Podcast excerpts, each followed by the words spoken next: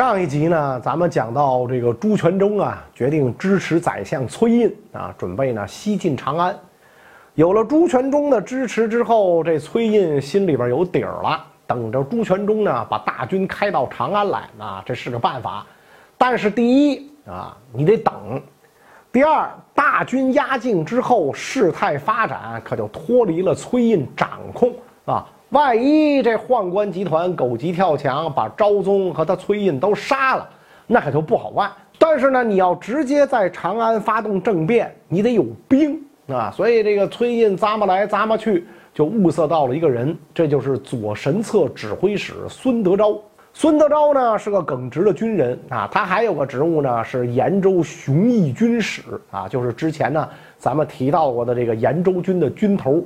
他对于刘继树这帮宦官费力行径颇为不满，而且呢，刘继树的这个同伙啊，右军中尉王仲先啊，这位公公是个很严苛的人。他知道左右军中积弊已久，所以呢，清查军中的腐败问题。一旦查出军官士兵有营私舞弊，都会坚决予以严惩，导致将士们非常不满。所以说，禁军里边反对流亡两位公公的群众基础也是存在的。崔胤知道这些情况，就派人呢，这个去跟这个孙德昭啊喝酒，刺探他的意思。孙德昭一喝酒必然喝醉，一喝醉必然大哭，报国之情是溢于言表。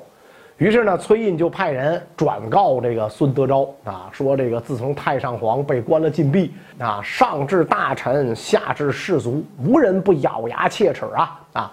其实这个反贼呀，就是刘继树、王仲先二贼罢了。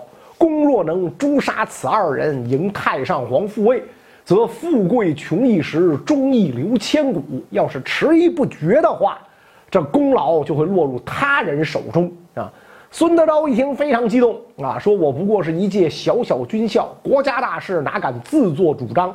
如果相公有命，我便以死效命啊！相公呢，指的就是这个。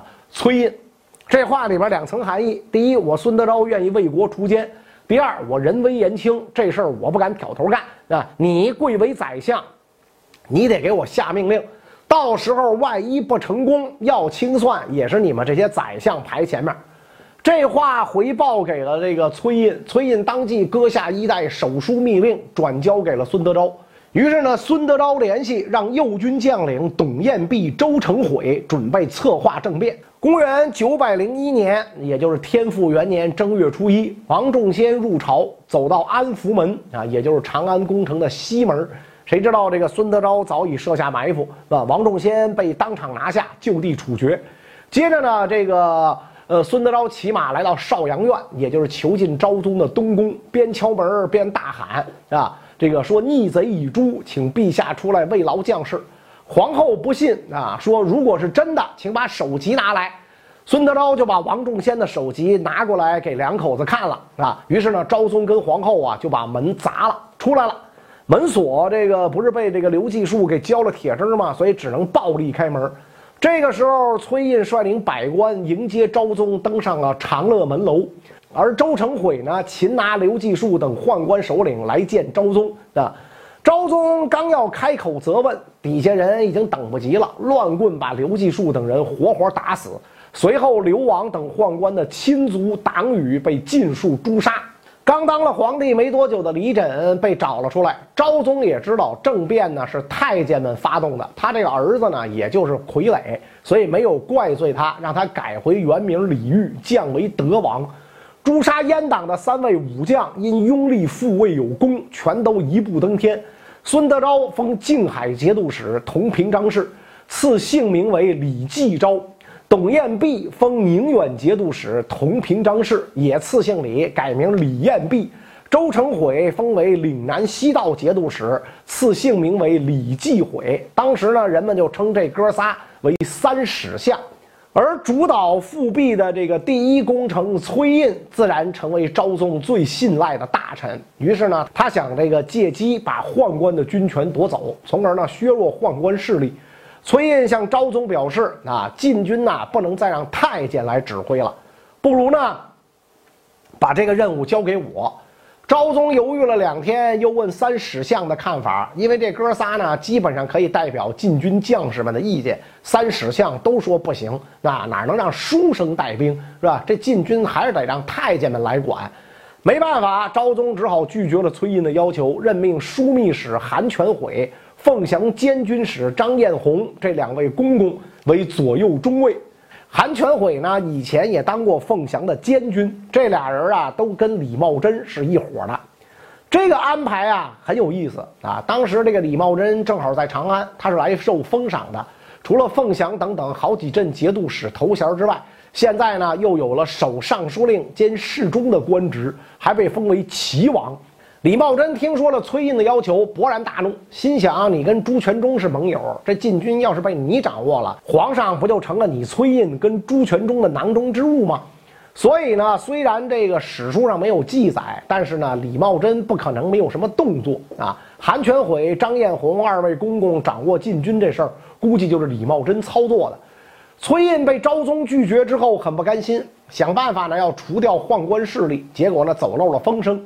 于是呢，赶紧修书给朱全忠，让他率军来长安，把皇上带去洛阳。天复元年十月，朱全忠自汴州大梁发兵，开赴长安。消息传到京城，韩全诲等几位大公公着急了，打算派禁军挟持昭宗，往凤翔去投李茂贞。这个时候，禁军内部出现了分裂。三史相当中啊，李继毁、李彦弼早就跟韩全诲勾结起来了。只有李继昭不愿意跟宦官集团同流合污，但是呢，他独木难支，唯一能做的就是带领部下六千多人守卫开化坊的崔胤豪宅。这哥仨的名字估计大家已经听晕了啊！李继昭呢，就是孙德昭啊，延州军的那个军头。当初诛杀刘继树的时候，就是他先从崔胤那儿得到的命令。这个时候呢，他也依然忠于崔胤，确实呢，称得上是忠贞义士。十一月初四。啊，这天正是冬至啊！韩全诲等人陈兵大殿之前，声称朱全忠要把天子劫持到洛阳去禅位，请陛下速到凤翔，集结兵力与朱全忠抗衡。昭宗不答应，李彦弼开始带人在皇宫庭院里放火。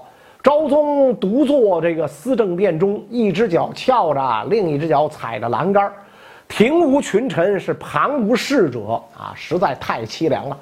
万般无奈之下，只得带上皇后、妃嫔、大小王爷一百多人，一边痛哭一边上马出宫。回头看皇宫内院，已然是一片熊熊大火。天子车驾一路西去，十一月十四到达了凤翔。就在同一天，朱全忠率汴州军进入长安，崔胤请求朱全忠向西进兵，迎回昭宗。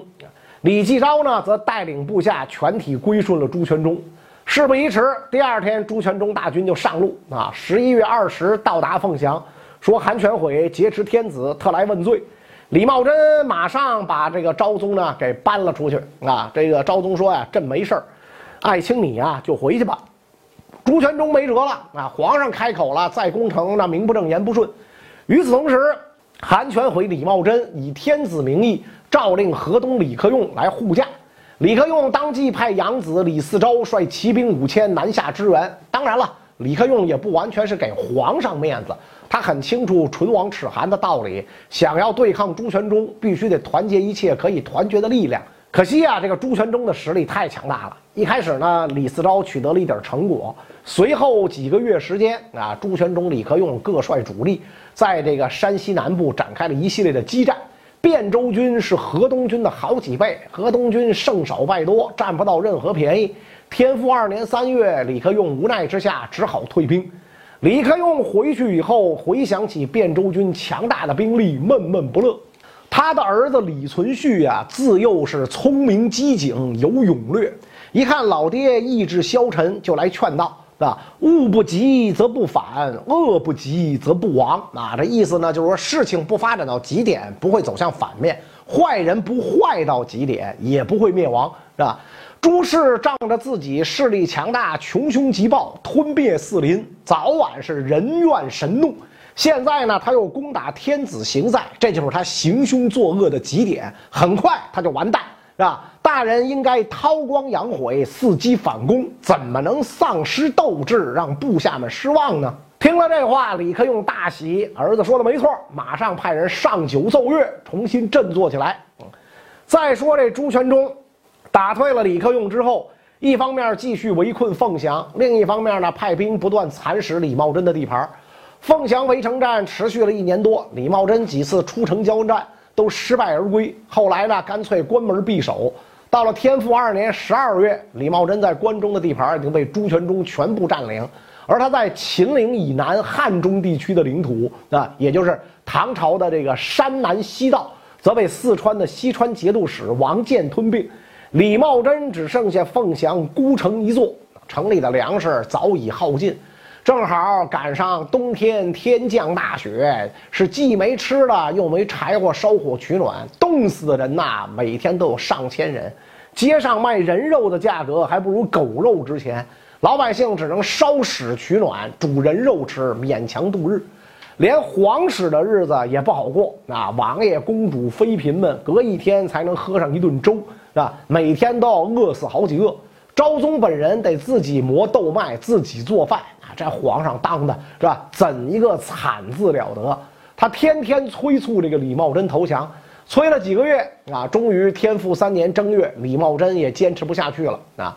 初六这天，李茂贞单独面见昭宗，请求诛杀韩全诲等人，跟朱全忠讲和，送天子车驾回京，是吧？昭宗大喜，赶紧照办啊。于是韩全诲、李继悔是吧？李彦弼等二十几人被尽数处斩，脑袋送给了朱全忠。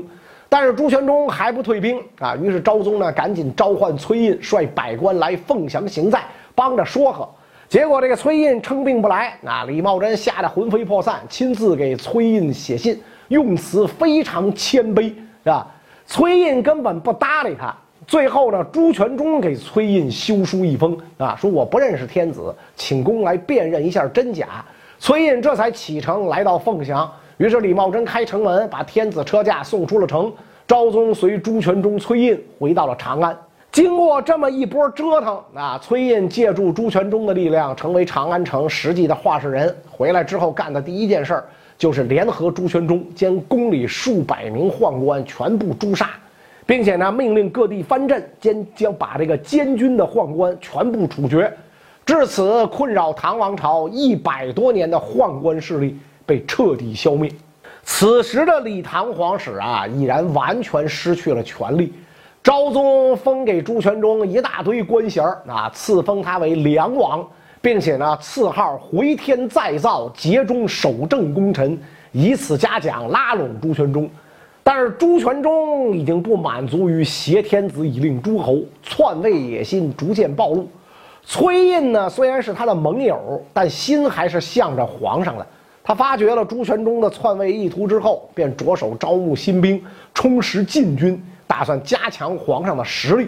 朱全忠早就察觉到了崔胤的小动作。公元九百零四年，也就是天佑元年正月，朱全忠上表昭宗，指责崔胤专权乱国，离间君臣，请求呢诛杀崔胤及其党羽。昭宗还能说啥呢？只能全部照办。正月初九，昭宗下诏，把崔胤等人贬官。正月十二，朱全忠派他的侄儿宿卫都指挥使朱友谅带兵把崔胤和亲信全部处死。现在没有人能挡住朱全忠了，他强行把昭宗带去洛阳，加强了对昭宗的把控。为了断绝昭宗的念想，朱全忠在昭宗出城以后，派人把长安城的宫室、各大政府衙门、老百姓的普通住宅全部拆除。把拆下来的木料顺着渭河、黄河漂浮到下游，运到洛阳。至此，曾经盛极一时的全球第一大都市长安，代表着中华文明和唐王朝巅峰的长安，彻底变成了一片废墟。打这儿以后，长安的地位一落千丈。之后再也没有任何一个朝代在长安定都。后来，韩建投降了这个朱全忠啊，接管了长安城的防务。他认为城广人稀不利于防守，于是呢改建了一个缩小版的新城，这就是后来呢五代一直到元朝时期的长安城。再后来呢明朝的时候，在唐长安城墙的基础上重建西安府城，一直延续到今天啊。大家现在去西安看到的城墙，就是明朝呢留下来的，但是比唐长安的规模已经大大的缩小了。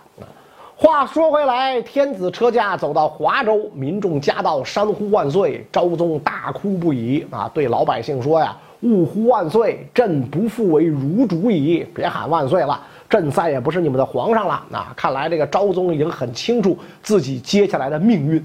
到了洛阳之后，就被朱全忠给软禁起来了。诏令敕书全都出自朱全忠之手。昭宗依然不甘心。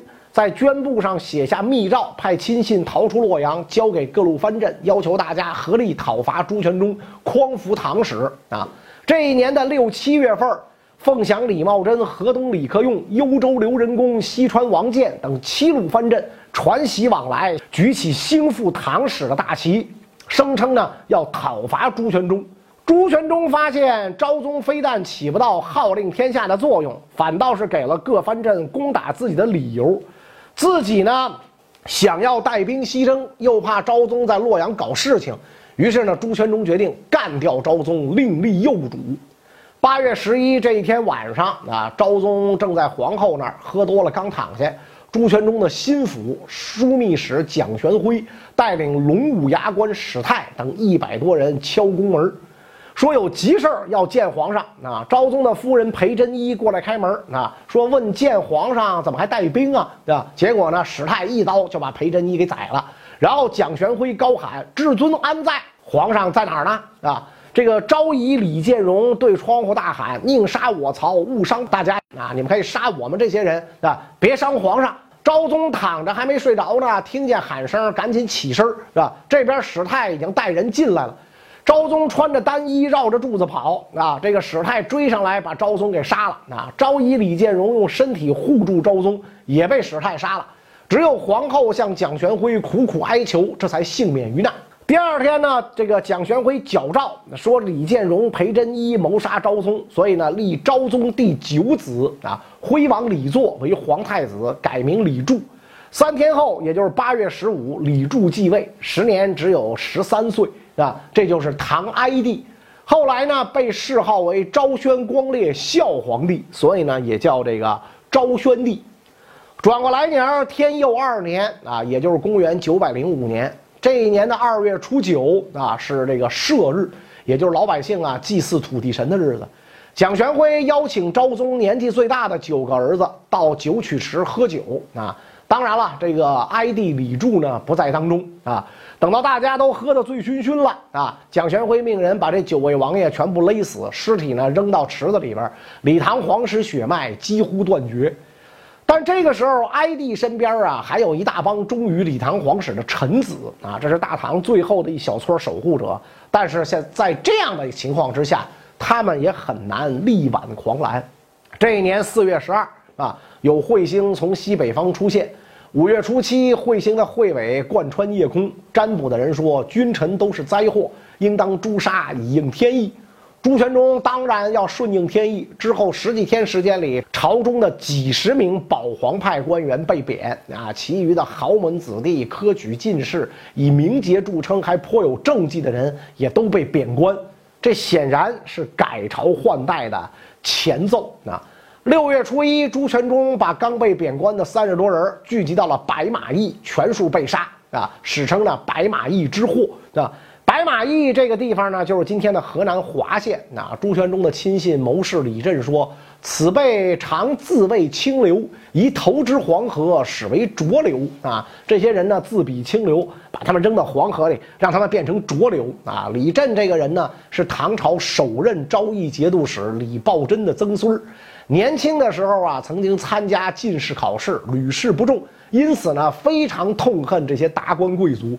朱全忠听了李振的话，哈哈大笑，一挥手，照办啊！现在唐朝什么时候灭亡啊？就看朱全忠的心情了。天佑四年，也就是公元九百零七年，大唐国运即将走到尽头。到了二月，群臣奏请哀帝退位，接着初五这一天啊。哀帝下诏命令百官到朱全忠的元帅府劝进，朱全忠按照传统拒绝了。三月二十七，哀帝下诏禅位于梁王朱全忠，随后派一支队伍护送册书和传国玉玺前往大梁。四月十六，朱全忠改名朱晃。十八日，杨涉等人带着册书、传国玺来到金祥殿前。梁王朱晃身披滚袍，头戴冠冕，即皇帝位。二十二日，朱晃大赦天下，改元开平，定国号大梁。历史上呢，为了跟这个南朝的梁区分，称为后梁。开国皇帝朱晃啊，是为后梁太祖。唐哀帝呢，被废为晋阴王。第二年呢，就被朱晃杀害。后梁以汴州为开封府，称为东都；以洛阳呢为西都。而唐朝的京兆府降为大安府，长安呢就失去了西京的地位。至此，辉煌一时的大唐王朝彻底灭亡，国祚共历二百八十九年，连同武则天在内，总共是二十二位皇帝。中国历史进入到了五代乱世，梁、唐、晋、汉、周时代。那么，五代第一个朝代后梁的故事，咱们从下一集开始说。